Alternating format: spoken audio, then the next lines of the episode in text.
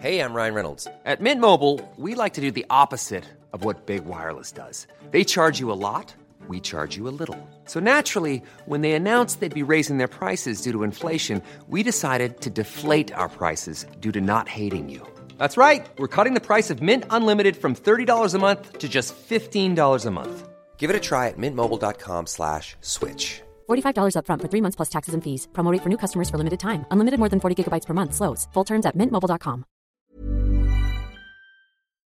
Ich finde, das ist ein Stück menschenverachtend und ich möchte, dass das aufhört. Das ist menschenverachtend und ich möchte, dass es aufhört. Das ist ein Zitat, das sich auf den Umgang der Kirche mit queeren Menschen bezieht und stammt aus der Dokumentation Wie Gott uns schuf. Die ist gerade aktuell zu sehen in der ARD-Mediathek und sorgt schönerweise für viel Furore, denn diese Doku zeigt 125 queere Menschen, die gläubig sind und in der Kirche bzw. bei kirchlichen Institutionen arbeiten. Diese Menschen wollen mit ihrem Auftritt in dieser Doku ein Zeichen setzen und die Kirche zu einem Umdenken bringen. Ob das kommt, ich wage das persönlich zu bezweifeln, wenngleich ich das äh, so super wichtig fände, denn woran glaubst du, wofür lebst du? Na, Sinnfragen kennen ja bekanntlich kein Geschlecht, keine sexuelle Orientierung. Die Antworten darauf aber leider eben schon. Und eine von ihnen ist Chiara. Chiara war vergangenes Jahr bei uns hier im Podcast zu Gast. Mit ihr haben wir tatsächlich genau über dieses Thema gesprochen. Wie passt das zusammen, wenn man glaubt, aber dann doch irgendwie von der Kirche ausgeschlossen wird? Denn so richtig gehört man ja nicht dazu. Homosexualität ist an sich nicht verurteilenswert, aber in dem Moment, wenn man sie lebt, dann ist es eben Sünde. Und wie sie damit umgeht, das könnt ihr hier jetzt nochmal bei uns anhören. Wir haben diese Folge für euch jetzt nochmal aufgelegt. Viel Spaß beim Hören und vergesst neben dem Hören bitte nicht, diese Dokumentation in der ARD-Mediathek unbedingt zu schauen. Yvonne und Berna, der Podcast für alle. Sie ist katholisch, Theologin, arbeitet als Integrationsbeauftragte für das Erzbistum im queeren Hotspot Köln und ist auch noch Diversity Coach. Ja, und ein Podcast hat sie auch noch, der heißt Machtworte. Das hört sich nach einer spannenden Kombination an. Herzlich willkommen. Hallo Chiara. Hallo, danke, Hallo. dass ich da sein darf. Und da geht schon die Sonne auf, wenn ich dich hier an diesem Bildschirm sehe, denn du strahlst über beide Ohren. Das ist total schön. Und äh, wir kennen uns ja tatsächlich auch. Also, wenn auch nur ein ganz kleines bisschen. Ja, wir haben schon mal zusammen virtuell äh, gekocht tatsächlich, weil wir uns ja über den, äh, das Spotify-Programm SoundUp kennengelernt haben, wo ihr Mentorinnen und Mentoren wart. Genau, da haben wir zusammen Spaghetti gegessen. Ja. Genau, die waren sehr lecker. Ich glaube, ich habe sogar noch ein angebrochenes Pesto raus. Ich wollte gerade sagen, ich glaube, ich habe noch ein angebrochenes Pesto im Kühlschrank. Ich glaube, das ist sogar noch gut. Ich muss da noch mal gucken. Irgendwas Wieso haben wir das eigentlich nicht aufgegessen? Weil wir drei verschiedene äh, sagt man, äh, sagt man dann auch drei verschiedene Pesti. Pest, Pesti, drei verschiedene Pesti hatten. Genau, wir haben eine Italienerin hier zwischen uns, die kann uns das ja. natürlich erklären. Wir haben drei verschiedene Pesti gehabt, Fili, und das war einfach zu viel. Zu viel für uns kleine Zu viel für uns kleine äh, Menschen. Ja, genau. Hasen, ja. Ich sehe schon. Äh, Chiara, ich muss ja auch sagen, abseits vom Spaghetti-Essen mit dir, ich habe ja auch eine Freundin, das ist Sonja Koppitz, und die äh, die hast du auch bei diesem Spotify äh, queeren Empowerment äh, Podcast Programm kennengelernt und sie schwärmt regelrecht von dir, auch zu hören im Podcast Plus eins. Und deswegen traue ich mich jetzt einfach auch mal zu fragen, weil ich habe da von deiner Großzügigkeit gehört. Du bist eigentlich für ein anderes Thema heute hier mit dabei, aber jetzt muss ich fragen, du bist aus Köln. Äh, es gibt diese Fernsehsendung Princess Charming oder Streaming-Sendung Princess Charming äh, und die Princess kommt aus Köln. Ähm, kennst du sie? Kennst du sie und kennst du Leute aus dem Cast, das nun gerade frisch veröffentlicht wurde? Tatsächlich habe ich auch meinen Vormittag ein bisschen damit verbracht, auf Instagram rumzuhängen und so ein bisschen durch die Profile zu schauen. Äh, die wurden ja jetzt äh, heute veröffentlicht. Ich kenne keine einzige Person, tatsächlich. Und obwohl ich seit zwei Jahren Single bin, da dachte ich, hey, warum wurde mir die ein oder andere denn nicht auf Tinder oder so äh, vorgestellt? Aber ich kenne keine und auch nicht die Princess Charming. Wäre das ein Format, wo du sagen würdest, als Single, da würde ich vielleicht sogar mitmachen? Oder ist das eher schwierig, die Partnerin im Fernsehen zu finden? Ähm, also eher nicht. Ich finde es ja schon schwierig, äh, die Partnerin so im echten Leben zu finden und, dann, und dann auch im Fernsehen. Also ähm, mich haben äh, viele Leute gefragt, ob ich da nicht mitmachen will. So äh, die Lesbe im Freundeskreis. Ach, jetzt gibt es ja auch noch eine lesbische Fernsehsendung. Chiara, willst du da nicht mitmachen? Nee, äh, das ist nicht so mein Ding, glaube ich. Und wenn die beiden Frauen Glück haben, dann werden sie ja sogar irgendwann gesegnet von der katholischen Kirche. Wer weiß das schon? Und so habe ich jetzt wieder die Brücke versucht zu schlagen. Zu, Ganz wunderbar. Man merkt, du bist ein richtiger Moderationsprofi. Naja, also ich glaube, das hätten alle, alle, alle von uns äh, dreien äh, Profi-Podcastern hätten das hinbekommen. Fangen wir an. Äh, Chiara ist hier. Äh, du bist, äh, hast Theologie studiert, bist selbst auch äh, Christin, also nicht nur eine studierte Theologin, sondern auch Christin. Und du arbeitest auch für das Erzbistum Köln als Integrationsbeauftragte. Und jetzt kommt noch die kleine Feinheit.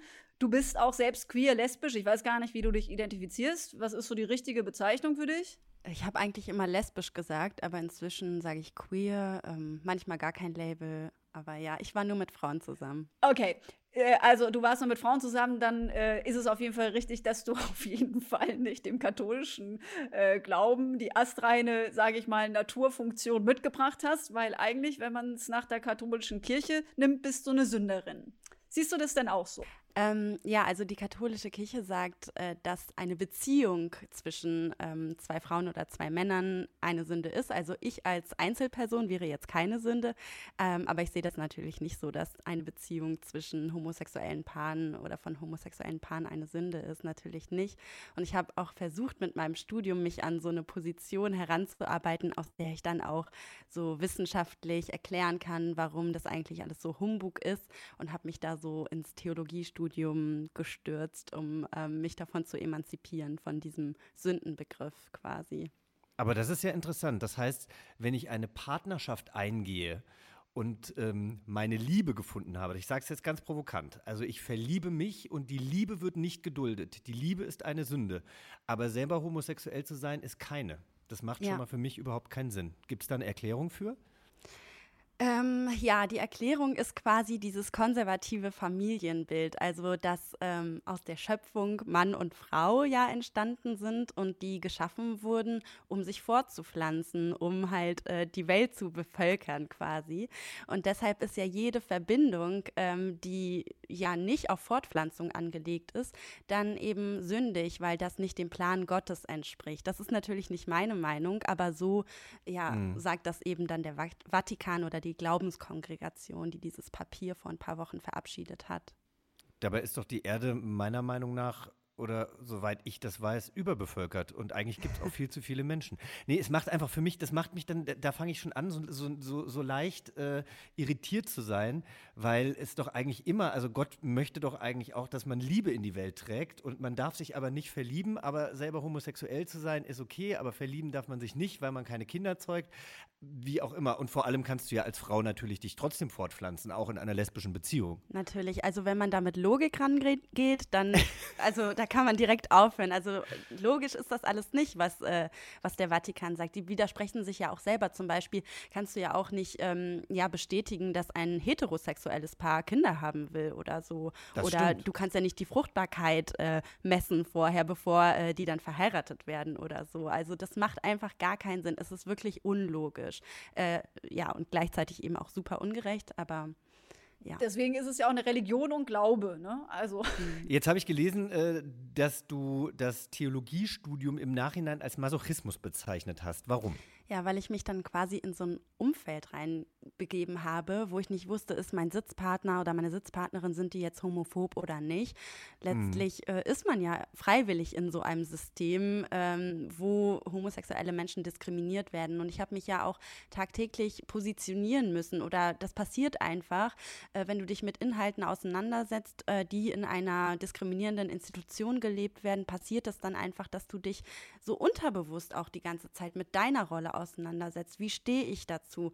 Bin ich noch bereit, mich mit diesen Themen auseinanderzusetzen? Und meine Queerness kam irgendwie so in den Vordergrund, dass ich mich irgendwie nur noch damit definiert habe oder dadurch definiert habe und ähm, auch die ganze Zeit so einen latenten politischen Kampf ähm, mit mir selber ausgeführt habe. Und das ist ja so ein bisschen das äh, Los, was so Aktivistinnen ähm, eben ziehen, dass wir uns mit Themen auseinandersetzen müssen oder irgendwie so den Drang haben, ähm, die ja, die diskriminierend sind und ähm, ja, irgendwie Zeit eben auch und Energie in Anspruch nehmen, um Ungleichheiten zu bekämpfen. Und gleichzeitig könnten wir Ärzte sein oder Juristinnen oder Journalistinnen oder Schauspielerinnen, aber äh, wir entscheiden uns halt unsere Kraft und unsere Energie da reinzusetzen, um Ungleichheiten ja äh, zu minimieren. Und wir wissen ja, dass das in der katholischen Kirche äh, relativ utopisch ist, da wirklich äh, strukturell was zu verändern.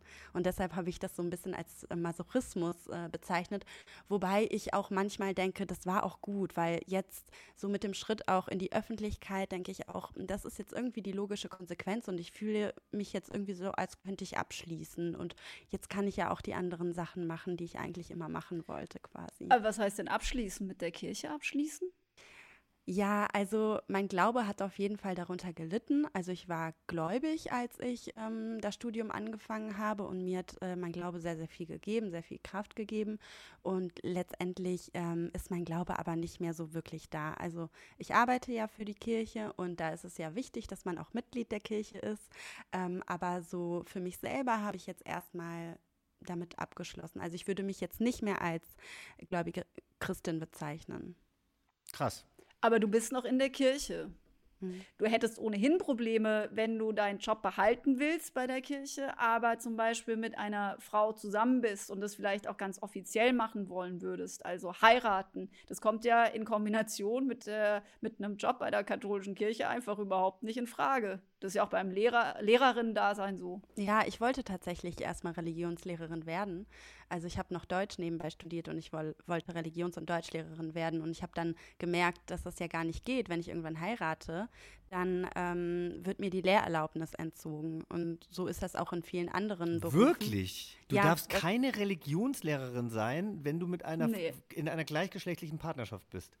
Ja. Du darfst auch nicht Erzieherin sein, wenn du in einem katholischen Kindergarten bist also und mit Feli. einer Frau zusammen bist, hochoffiziell, dann bist du da raus. Ich muss ja mal dazu sagen, Jochen. ja, nein, ich, also ich bin ja, ich bin ja dankbar auch für diese Themen, die du immer wieder mitbringst, die einfach sehr oft mit Religion zu tun haben, weil du einen religiösen Hintergrund hast. Ähm, ich finde, ich bin wirklich dankbar, was ich da von euch lerne, aber es bringt mich ja einfach nur noch weiter weg von der Kirche. Und da muss ich jetzt ähm, auch direkt diese Geschichte von äh, Henry Frömmichen anbringen, die du ja vielleicht mitbekommen hast, äh, Chiara. Das ist ein junger Mann, der Priester werden wollte. Der wollte immer schon Priester werden und äh, hat sich das als kleiner Junge schon gewünscht, hat irgendwann auch gemerkt, er ist homosexuell, ist dann eben nicht in eine gleichgeschlechtliche Partnerschaft gegangen, damit er weiter am Priesterseminar überhaupt teilnehmen kann. Und dann hat er ein Bild mit äh, dem letzten Prince Charming Alexander Schäfer bei Instagram gepostet und musste aufgrund dieses Posts das Priesterseminar verlassen. Das ist doch unglaublich. Ja, ähm, Jochen, alles, was heimlich passiert, das ist okay und wird geduldet. Also ich habe ja Theologie in Münster studiert und ich kann dir sagen, dass die besten Schwulenpartys im Priesterseminar waren. also das, ist das wirklich so? Ja, das hat man sich gesagt. Also, ne? Äh, ja. Ohne Gewehr, aber das hat man sich so gesagt. Und äh, aber alles, was in der Öffentlichkeit passiert, also das ist ja dann an die Öffentlichkeit gekommen, äh, das wird dann eben nicht geduldet. Es sind ähm, homosexuelle Partnerschaften gesegnet worden, aber eben alles so Hinterkirchentüren. Mhm. Du kriegst sehr viel von innen ja auch mit, weil du, wie gesagt, auch äh, für des Erzbistums Köln arbeitest, um es nochmal zu sagen. Ja. Du arbeitest ja dann auch mit vielen Menschen, die innerhalb der Kirche ja auch wirken. Und mhm. was ich immer wieder feststelle, so aus meinem Leben, da hast du einerseits so diesen großen Vatikan, da sind die Mächtigen, und du hast aber andererseits auch ganz viele äh, Menschen, die von wunderbaren Mächten eigentlich getragen sind und auch voller Nächstenliebe tagtäglich agieren. Äh, wie erlebst du denn, wenn du da so genauer hinguckst, vielleicht mit deinen Kolleginnen und äh, auch ja, Menschen, mit denen du dich halt tatsächlich in diesem kirchlichen Rahmen auch auseinandersetzt? Ist es ähnlich wie bei mir oder sagst du, nee, die sind auch alle total streng? Nee, gar nicht. Also die Basis ist ja, da gibt es ja auch viele Studien zu, die Basis ist extrem tolerant und ähm, ich bin, habe mich auch sofort bei meinen Kolleginnen geoutet und es war überhaupt kein Problem. Ich habe über meine äh, Stories mit denen geredet und so, das war alles in Ordnung. Ähm, ich bin ja auch in der Geflüchtetenarbeit und da muss man auch wirklich sagen, dass die Kirche auch eine super große karitative ähm, Kraft und auch Macht hat und finanzielle Mittel und ich tagtäglich eigentlich mit super engagierten Menschen zu tun habe, die auch was Gutes tun wollen, die sich ehrenamtlich engagieren und Nächstenliebe wirklich wörtlich nehmen und deshalb eben auch tolerant sind und jetzt homosexuelle Menschen überhaupt nicht diskriminieren würden oder so. Also die Basis ist eigentlich, ähm, sage ich mal, tolerant oder inklusiv und äh, überhaupt nicht diskriminierend, aber sie kann eben nichts äh, ausrichten strukturell. Das ist halt eben Rom. Mhm. Ähm. Es ist so schade. Es ist, also ist es einfach so, ich, es ist, irgendwie ist es so traurig, dass es natürlich wunderbare Menschen gibt, die sich der, der Kirche und dem Glauben annehmen und ähm, ja, dass ihr dann halt an gewisse Grenzen stoßen müsst und da nicht weiterkommt. Oder siehst du, siehst du auf längere Sicht irgendwann eine Veränderung? Oder kannst du sagen, mit dem Wissen, was du hast, dass sich da schon eine ganze Menge getan hat in den letzten Jahren? Ja, das ist schwierig. Also es hat sich natürlich ein bisschen getan, allein dass diese Segnungsgottesdienste stattfinden. Äh, das ist natürlich schon mal ein Schritt nach vorne. Ähm, aber letztendlich hatte man ja auch Hoffnung, als der jetzige Papst an die Macht gekommen ist, dass sich da was ändern wird. Und manchmal sagt er auch Sachen, wo man so denkt, ah, vielleicht wird sich ja was verändern. Ist ja ein bisschen toleranter. Er hat auch zum Beispiel einmal gesagt, wer bin ich denn, homosexuelle Beziehungen zu verurteilen? Da dachte man, ach, vielleicht verändert sich was. Und letztlich hat er ja äh, das Dokument der Glaubenskongregation Situation dann trotzdem approbiert. Also es ist immer so ein Schritt nach vorne und zwei zurück, habe ich so das Gefühl. Aber trotzdem gibt es halt eine große Ressource in der Kirche. Und ich glaube, vielleicht ist das auch der Grund, warum Felicia auch manchmal diese Themen hier so vorschlägt, weil das prägt natürlich ein. Und ähm, die Men also mich hat das auf jeden Fall sehr geprägt. Und die Gemeinschaft und eigentlich auch diese Werte, dass man sich selber lieben soll, aber auch den Nächsten lieben soll und dieser gemeinschaftliche Aspekt, der hat mir total viele so soziale Ressourcen auch gegeben und auch Kompetenzen und irgendwie so einen milden Blick auch auf andere zu haben und irgendwie hilfsbereit zu sein und so. Aber letztlich, wenn man als queere Person in dieser Gemeinschaft ist, dann ist man in einem ständigen Aushandlungsprozess. Okay, äh, sind die Ressourcen jetzt noch das, was ich da rausziehen kann und kann ich wirklich nur für mich da was raus, da was rausziehen? Oder ähm, ja, oder bedrückt mich einfach dieses Dogma von oben? Mhm. Ja, aber ist ja nicht mal nur, dass man queer ist. Also ich finde, wir als Frauen, Chiara, ich weiß nicht, wie es dir geht, aber auch ja. schon als Frau, ich fühle mich einfach, also wirklich, also ich fühle mich so degradiert und das regt mich auch so auf. Aus ja. Münster stammt ja auch die Initiative Maria äh, äh Hilf 2.0 und das finde ich auch so großartig, wo ja wirklich so Frauen sich zusammengetan haben, um gegen die Kirche zu streiken. Auch Austritte äh, hatte das zur Folge und das ist, ich finde, man muss sich dagegen wehren und eigentlich von innen heraus, aber Hans Küng hatte, ich weiß nicht, ob du Hans Küng, mhm. äh, ob du noch als Theologiestudentin sicherlich kannst du was mit ihm anfangen. Ich habe auch diverse Bücher von ihm gelesen, unter anderem auch ist die Kirche äh, noch zu retten vor ein paar Jahren. Wenn man, wenn man dieses Buch so vergleicht, das hole ich mir manchmal so raus mit dem, wo wir jetzt heute im Jahr 2021 sind, finde ich, sind wir halt leider Gottes noch nicht viel weiter. Das ist so eine Bestandsaufnahme. Zehn Jahre, Stopp, nichts passiert, äh, viele Hoffnungen. Und da reden, da reden diese Männer, sorry Jochen, du bist es ja nicht, aber da reden irgendwelche mächtigen Männer und machen uns alle anderen ohnmächtig. Ja. Ja. Punkt. Ja, das ist so. Also ich sage tatsächlich auch, das einzige Instrument, jetzt wirklich was zu ändern, ist auszutreten. Und das kann ich auch als Mitarbeiterin des Erzbistums mit gutem Gewissen sagen, weil von innen heraus haben so viele Leute jahrzehntelang schon versucht, was zu verändern und es, es verändert sich einfach nichts. Und äh, man muss ja nicht noch mehr Energie von innen heraus der Kirche geben, sondern jetzt reagieren so die Gemeinden oder die Bischöfe, wo sie merken, okay, das Geld geht uns aus, das ist eigentlich so unser Machtmittel. Und ich finde das ein sehr probates Mittel. Also tretet aus. tretet aus. Die tretet Kirchensteuer. aus. Also, aber bei Feli, also ich habe es ja vorhin äh, auch schon erwähnt, Feli ist eben äh, katholisch erzogen worden und, und äh, ging dann nach Berlin und da hat sich dann vieles geändert. Bei dir findet der Umbruch ja irgendwie auch gerade statt oder seit, seit einiger Zeit statt. Du hast den Podcast, in dem du über Diversität in der Sprache sprichst. Du positionierst dich ja auch, ähm, naja, nicht unbedingt gegen die Kirche, aber du zweifelst Sachen an und du zeigst dich als queere Person. Was, was, was sagen denn deine KollegInnen und deine Vorgesetzten dazu? Also die kriegen das ja sicherlich mit. Also wenn jemand mitbekommt, dass, dass ein Priesterschüler ein, ein, ein Bild mit Prince Charming postet, dann werden sie ja sicherlich auch mitkriegen, ähm, was du als Aktivistin da machst und sagst. Ja, also es ist so ein bisschen schwierig. Ähm, bevor, ich habe ja ein Zeitinterview auch gegeben und da hatte ich auch meine Vorgesetzten und meine Chefs informiert darüber, dass ich das machen werde. Äh, ich habe denen jetzt nicht genau gesagt, was ich da sagen werde, aber schon, dass ich mich als queer positioniere und ähm, ja, meine, meine Geschichte so ein bisschen erzähle. Und das wurde auch auf jeden Fall unterstützt. Also ich habe da Rückendeckung bekommen von meinen Vorgesetzten.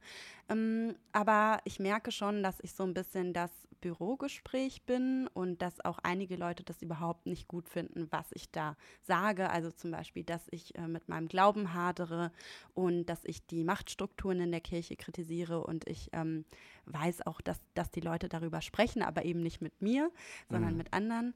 Ähm, die einen sind halt super ähm, ja, supportive und die anderen sind, äh, die, die, die finden das halt nicht so toll, aber ich kann damit ganz gut umgehen, ähm, weil ich eben auch von nicht-kirchlicher Seite ganz viel Rückendeckung bekomme. Aber es ist natürlich, also ich habe auch so ein bisschen gebammelt um, äh, nee, wie sagt man? Um, hattest- jo ah, um meinen Job. gebankt. Du hattest. Gebankt. Du hattest, Ja. ja. Gebammelt. Ich hatte Bammel.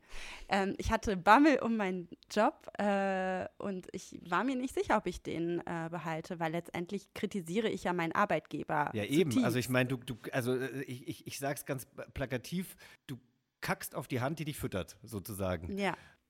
Ja, das wurde auch als sehr frech teilweise auch wahrgenommen. So, Ich ähm, bewundere dich. Wirklich. Du hast meinen größten Respekt. Ja, ähm, danke. Aber es ist natürlich, ja, es ist schwierig. Jesus würde sich freuen.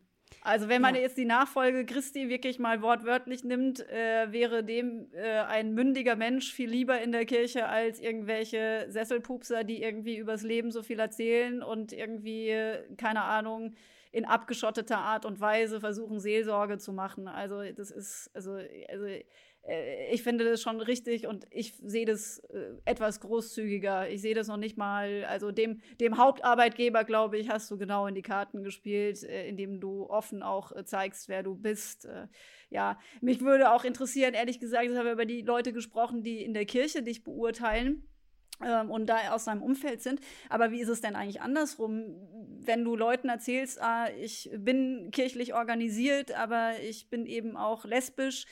Äh, wie kommt es bei deinen Freundinnen so an? Ja, äh, Wundern die sich manchmal? Ja, also die haben ja meine Entwicklung mitbekommen, als ich immer so auf WG-Partys früher äh, gesagt habe, so vor acht Jahren oder so, ich studiere Theologie, da haben mich immer alle ganz komisch angeguckt, so ich irgendwie so mit, äh, weiß ich nicht, mo modernen Style und irgendwie auf Partys äh, am Rumhüpfen. Äh, da haben immer alle gedacht, hey, warum machst du das? Ähm, und jetzt ähm, bin ich ja in einem sozialen Job, also der wird nicht immer mit der Kirche so in Verbindung gebracht, aber viele äh, sagen schon zu mir, Chiara, du hast so viel Potenzial in anderen Bereichen, gib das doch irgendwie für dich aus und nicht äh, für einen Kampf äh, in der Kirche oder so. Also das wird mir schon angeraten, da doch mal äh, die Richtung zu wechseln.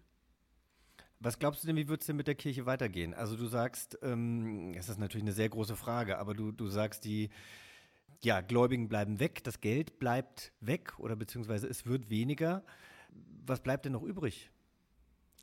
Ja, also wir, unsere Generation hat ja so viele Ersatzreligionen quasi. Allein wenn man sich mal so ein Konzert vorstellt, was für eine Power das manchmal so haben kann oder so. Also es gibt ganz viele Möglichkeiten, sich so seine eigene Spiritualität äh, zu erschaffen oder Achtsamkeit, Meditation. Ihr hattet ja auch eine Folge über Spiritualität, wo ihr Ja. ja, auch eure alternativen Wege euch so gesucht habt. Und das beobachte ich jetzt auch in meinem Umfeld. Also es ist auf jeden Fall so ein so eine Sinnsuche da, ähm, aber die Kirche ist nicht mehr die einzige Institution, die so die existenziellen Fragen beantworten kann. Es gibt äh, mittlerweile so eine plurale Auswahl an, ähm, ja, an Religionen, Institutionen oder auch äh, ja, an Praxis Nutzen für sich selber so, dass äh, die Kirche gar nicht mehr so, ähm, so eine große Macht hat. Deshalb denke ich schon, dass viele austreten werden. Also aus meinem Umfeld sind fast alle ausgetreten. Und die Kirche muss sich dann einfach neue Sachen überlegen. Also wenn sie nicht äh, agiert und reagiert, dann denke ich schon, dass die deutsche Kirche ein großes Problem haben wird. Also die Weltkirche ist ja am Florieren. Die Weltkirche hat an sich jetzt nicht so ein großes Problem, aber ähm, in Deutschland ähm, schon. Und da müssen die Bischöfe dann eben reagieren. Da wird sie kritisch hinterfragt. Deine Eltern, ich gehe mal davon aus, dass sie immer noch äh, christlich, katholisch, römisch-katholisch unterwegs sind. Wie finden die das, dass du gerade, sprichst du mit ihnen darüber, dass du im Moment auch zweifelst? Ja, also äh, meine Mutter ist auf jeden Fall noch äh, in der Kirche. Mein Vater ist inzwischen ausgetreten, der glaubt aber auch noch. Ähm, ah, der ist einer von dir sozusagen. genau. Ähm, mein Vater, mit dem habe ich öfter mal Konflikte darüber, weil ähm, er sieht natürlich so den Weg seiner Tochter und er fragt sich so, was macht die da die ganze Zeit? Warum kämpft die so viel und äh, gibt so viel Energie in die Sache? Der will einfach, dass ich einen vernünftigen Job mache und irgendwie mein Geld verdiene und unabhängig bin so. Und für ihn ist das so Energieverschwendung, gar nicht mal für meinen Glauben oder so. Das findet er natürlich für mich so ein bisschen schade, dass ich da nicht mehr so hinterstehe. Aber die sind gar nicht so gläubig. Also mein Glaube kam wirklich eher so aus mir und aus meinen positiven Erfahrungen, die ich so in meiner Kindheit gemacht habe. Das hat mir so eine Heimat gegeben. Keine Ahnung. Also meine Eltern kommen ja aus Italien und irgendwie in meiner Gemeinde waren alle so gleich und ich war ja auch äh, Messdienerin und es war irgendwie, einem wurde schon so eine besondere Rolle zugestanden und man war was Besonderes man hatte seine Freunde da. Also ich habe mir das dann schon selber so ausgesucht als Kind und ja hatte eine Faszination. Und da hast du wirklich auch Glauben gespürt? Ja, auf jeden Fall. Ich habe es gespürt. Äh, ich habe so eine Wärme äh, gespürt, auch körperlich äh, teilweise. Also das war schon schön, bis ich dann äh, ein bisschen ins kritische Denken kam, so je älter ich wurde. Ne? Ich finde das total interessant, was du sagst, weil ich, ich sage ja immer, ich war Ministrantin und ich bin wirklich von Haus aus einfach so christlich erzogen. Ich bin mit auch mit Abendgebet immer ins Bett und beim Mittagessen wurde auch immer gebetet.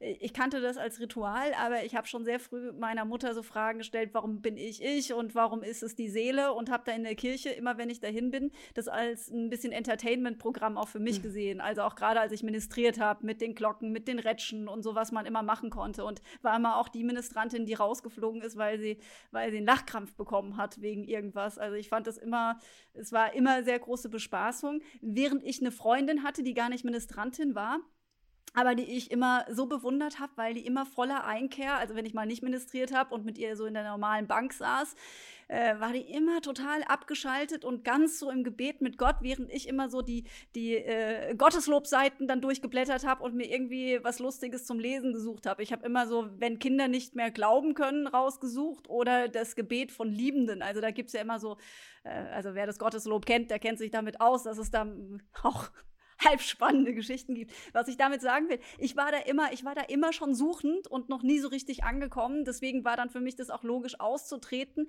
Aber ich merke jetzt, so älter ich werde, desto größer wird auch meine Wut, dass es da kein Angebot gibt, was mir eigentlich kulturell so nahe liegt, ne? um da anzudocken, um da auch äh, eben ähm, Glaubensfragen beantwortet zu bekommen. Ja. Und, äh, Chiara, ich habe dir wahnsinnig gerne zugehört. Also ich finde, das ist alles total nachvollziehbar und, und toll und ich bedanke mich für deine Arbeit. Ich bin, bevor du jetzt hier entlassen bist, die katholische Kirche hat ja eine Lehre, bei der Sexualmoral ganz weit vorne zu sein. Inwiefern hat dich das äh, auf deinem Weg zu dir selbst auch geprägt? Wie meinst du? Der das? Umgang speziell mit Sexualität?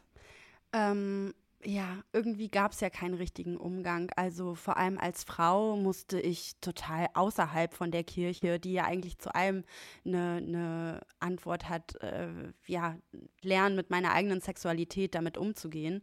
Ähm, ja, es war halt eher schambehaftet, was man eben so mitbekommen hat und dass Sexualität irgendwie was ist, was äh, ja, was total wichtig ist und äh, man darf ja nur in der Ehe miteinander schlafen. Richtig, nur wenn man verheiratet ist, hat man Sex. Genau, von daher, ich glaube schon, also so richtig darüber nachgedacht habe ich gar nicht, aber ich glaube schon, dass mich das geprägt hat, dass ich so, ja, irgendwie mich total zurückgenommen habe und so dieses erste Mal auch total als wichtig erachtet habe und so. Aber da waren meine Eltern wiederum voll cool und haben gesagt, ja, wenn du Sex haben willst, dann hab Sex und äh, achte darauf, dass du dich schützt und so. Da wussten die halt noch nicht, dass ich äh, mit Frauen schlafe, aber ja, ähm, dementsprechend die Sexualmoral der Kirche ist natürlich immer noch total rigide. Dabei äh, wirst du das ja vielleicht auch wissen, gibt es ja auch Stellen wie im Hohelied der Liebe, wo ja auch sehr offen und erotisch über Sex gesprochen wird.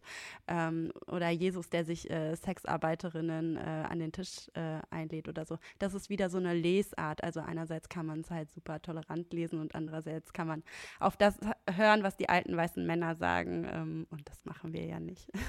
Okay, Chiara, ich bin auf jeden Fall beruhigt. Da hast du schon deinen Weg gefunden und dir hängt nichts nach. Ich äh, als äh, doch alte Ministrantin muss da manchmal, merke ich dann immer, dass ich da so äh, mich manchmal wundere, wie, wie, wie, wie eng ich manchmal an der Stelle dann auch noch bin. Äh, so, ich sag da immer so ein bisschen katholisch verstümmelt an dieser Stelle. Ja, aber, aber ich glaube, unterbewusst nimmt man das immer haben. mit, Feli. Also ich meine, ich bin ja auch ja. schambehaftet und nicht, weil meine meine Eltern da irgendwie eine Scham aufgezwungen haben, aber weil man als schwuler Mann eben doch auch mit sehr viel Scham aufwächst. Und das werde ja. ich nie mehr los. Da kann ich noch so oft zur Therapie gehen, mir irgendwelche tollen Podcasts anhören, irgendwelche Bücher lesen. Es wird trotzdem immer so sein, dass ich irgendwie ein kleiner Klemmi bin. Und das heißt das ja nicht, dass ich okay. das heißt ja auch nicht, dass ich sexuell verklemmt bin. Also, ne, aber, aber es gibt diese Seite und es gibt diese Seite, dass ich mich für, für meine Sexualität oder, oder für das, was ich vielleicht in meinem Leben gemacht habe oder nicht gemacht habe, schäme. Und das ist, das ist eigentlich ganz schlimm. So. Ja, die Scham ist ein Fluch und im Prinzip hat die Kirche arbeitet ja auch genau äh, mit diesem Mittel, uns schambehaftet und sündhaft zu machen. Ich glaube, das kann man schon so in eine ja. in eine Packung rein. Das macht klein und das hält klein und äh, ja. das nimmt einem natürlich auch Selbstbewusstsein. So. Deshalb ja. habe ich immer versucht, genau das Gegenteil zu machen und äh, dagegen zu gehen. Aber das ist natürlich auch nicht immer möglich, wenn man einfach so sozialisiert ist. Ne? Das ist, muss man dann auch vielleicht akzeptieren irgendwann und das ist auch in Ordnung. Also ich möchte mich auf jeden Fall bei euch beiden bedanken, Feli, bei dir, dass du äh, das Thema mitgebracht hast und dass du auch Chiara mitgebracht hast. Chiara, vielen Dank für deine Arbeit und Feli und mich interessiert natürlich auch eure Meinung zu diesem Thema. Seid ihr noch in der Kirche, liebe HörerInnen? Wenn ja, warum? Wenn nein, warum nicht? Ähm, und was gibt euch die Kirche, wenn ihr denn gläubig seid? Ja, schreibt uns das auf unserem sehr aktiven Instagram-Account äh, in die Kommentare hinein. Eine Mail geht natürlich auch Yvonne und Berner at achtung.de. Danke auch von mir an Chiara. Es war ganz wunderbar, dass du da warst. Und natürlich auch danke an dich. Ciao. Danke an euch. tschüss, tschüss. Tschüss. Yvonne und Berner. Der Podcast für alle. Ever catch yourself eating the same flavorless dinner three days in a row? Dreaming of something better? Well, HelloFresh is your guilt-free dream come true, baby. It's me, Kiki Palmer. Let's wake up those taste buds with hot, juicy pecan-crusted chicken or garlic butter shrimp scampi. Mm. Hello Fresh. Stop dreaming of all the delicious possibilities and dig in at HelloFresh.com. Let's get this dinner party started.